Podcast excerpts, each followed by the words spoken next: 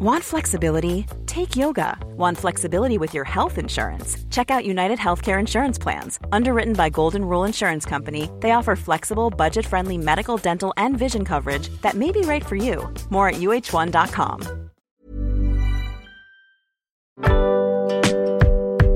Boulevard des Arts, c'est le podcast culturel du Dauphiné libéré. Cinéma, musique, théâtre et danse. Dans les allées d'un musée, au pied d'une fresque ou dans les pages d'un livre, Voici leur parcours, leur actu, leur regard sur le monde ou leur héritage. Le groupe Feu Chatterton se produira pour la première fois sur la scène Étoile d'Aluna Festival ce jeudi 23 juin. À cette occasion, le chanteur du quintet, Arthur Teboul, a accepté de répondre à nos questions. Nom de scène, naissance du groupe, influence musicale. Il nous livre quelques détails sur Feu Chatterton dans ce reportage de Justine Montel.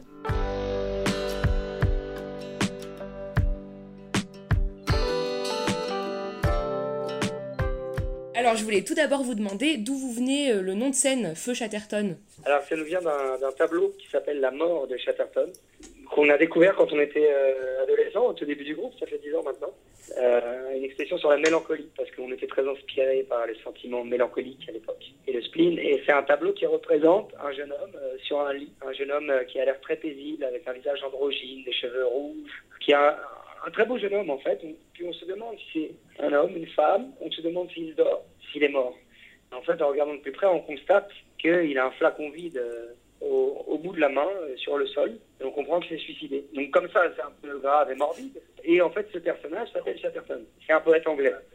Et donc, euh, on s'est intéressé à, l'histoire de ce poète anglais qui s'appelle Chatterton. Mais avant tout, ce qui est marrant, parce qu'en fait, on aime bien les, on aime bien les paradoxes, c'est qu'on on a été attiré par un poète pas par ses écrits, mais par une peinture le représentant. Et on, s'est appelé Feu Chatterton parce que euh, il est mort. Donc feu comme euh, celui qui est mort, l'expression on dire feu le roi, feu madame. Et en même temps avec un point d'exclamation pour dire euh, stop départ. Donc voilà, ça, ça, peut paraître un peu comme ça alambiqué, et d'un autre côté, on aime bien les, jeux de sens, les jeux, les, jeux, euh, les énigmes. Et Chatterton, le poète, pour sa, ce qu'il représente pour les romantiques, jeune poète suicidé, méconnu. Et ce tableau, où il est très beau, il est très paisible, euh, nous a pas mal inspiré. Oui, c'est très travaillé et c'est, ça, ça, a du sens, euh, un sens assez profond, en fait, finalement. Oui, c'est ça. En fait, c'est, là, c'est simplement l'attraction pour un tableau devant lequel on passe. Et après, on aime inventer, se nourrir de l'histoire et, euh, et, donner de la profondeur aux choses comme ça.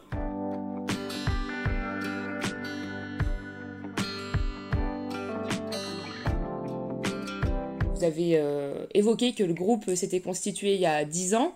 Euh, je voulais vous demander comment, comment vous vous êtes rencontrés et à quel moment vous avez décidé de, faire de la musique tous les cinq. Alors on s'est rencontrés avec, euh, on s'est rencontrés au en fait euh, pour les, les, trois les trois premiers membres du groupe. C'est avec Sébastien, on s'est retrouvé euh, assis côte à côte le premier jour de classe de première. Sébastien qui est compositeur, guitariste du groupe, et lui était copain avec Clément, qui est l'autre guitariste du groupe, compositeur aussi. Et donc on était une bande de potes. Et, eux, ils avaient un groupe de rock à l'époque. Moi, je faisais pas du tout de musique parce que je n'avais pas appris quoi. Je savais pas. Mais j'écrivais des poèmes, des petits textes, du rap et tout. Et je leur, et je leur disais soit en classe, soit voilà, écrit.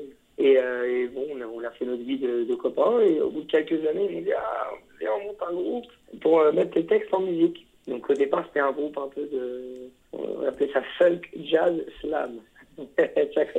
Assez large. Avec, euh, Ouais, c'est surtout l'occasion de. Comme je chantais pas, j'ai découvert tard que je chantais. Enfin, je me suis mis à chanter tard en fait. C'était, c'était, je parlais quoi. C'était du rap, un peu du slam, tout ça, avec de la musique improvisée. Et c'est comme ça qu'on a fait nos premières armes. Et quelques années plus tard, on a monté Feu Chatterton. Et ça, et là, à ce moment-là, il y a Antoine à la basse, Raphaël à la batterie qui nous ont rejoints. Et ça, c'était il y a 10 ans. Donc en 2012.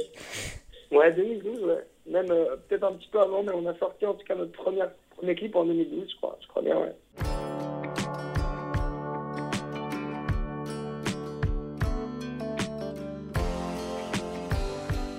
Et euh, vos, textes et, vos musiques, ils sont quand même euh, empreints d'une certaine mélancolie. Euh, justement, elle vous vient d'où cette inspiration dans les textes et, et les influences musicales? Ah, ça c'est un, mystère, le, tempérament de chacun. Mais disons que je ne sais pas trop expliquer pourquoi j'ai un tempérament mélancolique. En tout cas, c'est encore plus le cas quand on, a, on était un peu plus jeune. Donc nos premiers amours, c'est des amours mélancoliques, quoi. Inspiration, euh, comme ça, spleen. Pourquoi Mais peut-être parce qu'on vit les choses euh, à, rebours, à contre-temps, euh, avec la force du souvenir. Je pense que c'est ça un peu l'état d'esprit du mélancolique, c'est de vivre encore plus intensément le souvenir d'une chose que la chose elle-même. On se rappelle d'un moment, on dit ah c'était bien, et on se replonge dedans et tout ça. Donc ça c'est un peu mon, mon caractère, mais quoique avec le temps j'ai changé heureusement pour devenir un peu plus, plus léger. Mais euh, en tout cas, les références mélancoliques dans lesquelles, qui, euh, qui nous ont beaucoup inspirés, on, s'est beaucoup abreuvé aux, aux, romantiques, euh, les, les, écrivains surtout, Oscar Wilde et Dandy, quoi, Baudelaire, Rimbaud, Lautréamont. C'est des auteurs qui nous ont inspirés quand on était plus jeunes, pour leur rapport un peu à la vie, à la mort, tout ça, une, une fascination aussi, une certaine intensité de vivre, une envie de vivre intensément, qui passait par euh, la conscience de la finitude de la vie, l'extrême euh, euh, courte durée de la vie. Alors, si on, est habité de cette pensée toute la journée, ça peut être un peu lourd, mais ça peut être aussi tout le contraire. Quand on sait que qu'une journée passe vite, que la vie c'est précieux et qu'on n'a pas beaucoup de temps, mm. on peut aussi vivre avec énormément de, de réjouissance et de lumière. Ça, c'est plutôt l'état d'esprit de chacun que, le, que, le, que la pensée de base. Et je crois qu'avec le temps, on a basculé vers cette lumière, cette joie. Je crois que le Covid aussi, ça nous a, ça nous a mis un, un, bon coup qui nous a fait réaliser plein de trucs, notamment de la chance. Quand on est privé de plein de choses, on réalise la chance qu'on a. Quand on a la santé, on, oublie à quel point c'est précieux. Enfin voilà, quoi, la vie, hein, la vie et ses épreuves qui font réaliser qu'il y a plein de belles choses et qu'il faut euh, aller les chercher, les savourer les, et les partager.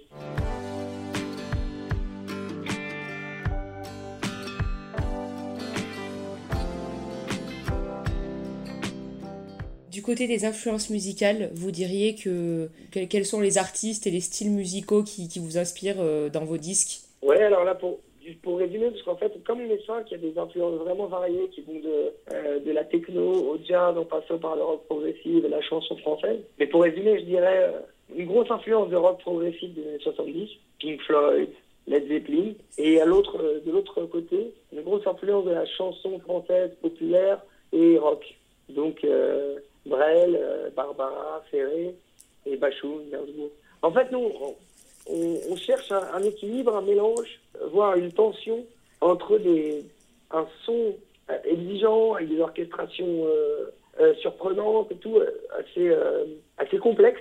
Et enfin, en gros, on cherche un, équilibre entre la, la, place de la musique pure, de l'expression musicale et du texte. Et ça, on l'a trouvé chez des maîtres comme Bachung, qui arrive à la fois à avoir une langue euh, très précise, poétique, en tout cas une grande importance au texte, à l'histoire, et en même temps une sonorité complexe et, mise en valeur comme dans le rock. Après, c'est vrai, pour le texte, euh, y a, euh, on a en France quand même des, chansonniers, des chansonnières géniales qui sont, qui sont à mon panthéon. Donc, j'ai écouté, j'écoute toujours, que j'écoute depuis mon enfance. Barbara, Brel, Ferré, Brassens, Gainsbourg, c'est vraiment des, ouais, c'est à cette école-là que je, que je me suis formé, quoi. C'est des maîtres.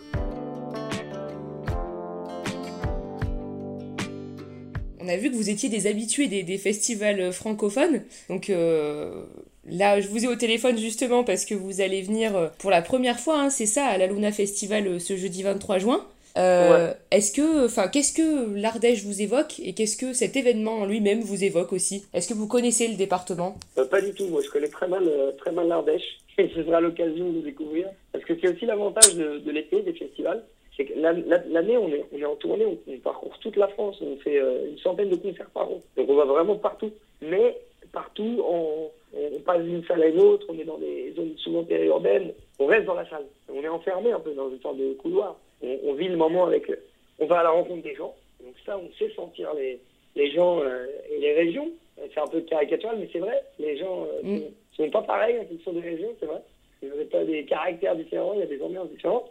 Mais les, mais les endroits, on les voit moins. Et l'avantage de, des festivals d'été, ce qui est vraiment génial, c'est que c'est en plein air, on arrive plus tôt, on a l'occasion de, de, se promener un peu dans la région et tout. Donc euh, j'espère qu'on aura l'occasion là de voir un peu, un peu le coin. Oui, parce que j'ai vu que le lendemain vous vous produisiez à Paris, hein, c'est ça, non? Ouais, c'est ça. Ouais. Mais là, c'est les gorges de l'Ardèche, c'est sympa. J'espère qu'on va être. Euh, on va être vraiment pas loin. When you make decisions for your company, you look for the no-brainers. And if you have a lot of mailing to do, stamps.com is the ultimate no-brainer. It streamlines your processes to make your business more efficient, which makes you less busy.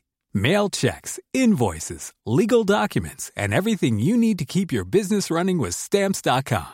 Seamlessly connect with every major marketplace and shopping cart. Schedule package pickups and see your cheapest and fastest shipping options from different carriers with rates up to 89% off USPS and UPS rates. And with the stamps.com mobile app, you can take care of mailing and shipping wherever you are. Make the same no-brainer decision as over 1 million other businesses with stamps.com. Sign up with code program for a 4-week trial plus free postage and a free digital scale. No long-term commitments or contracts.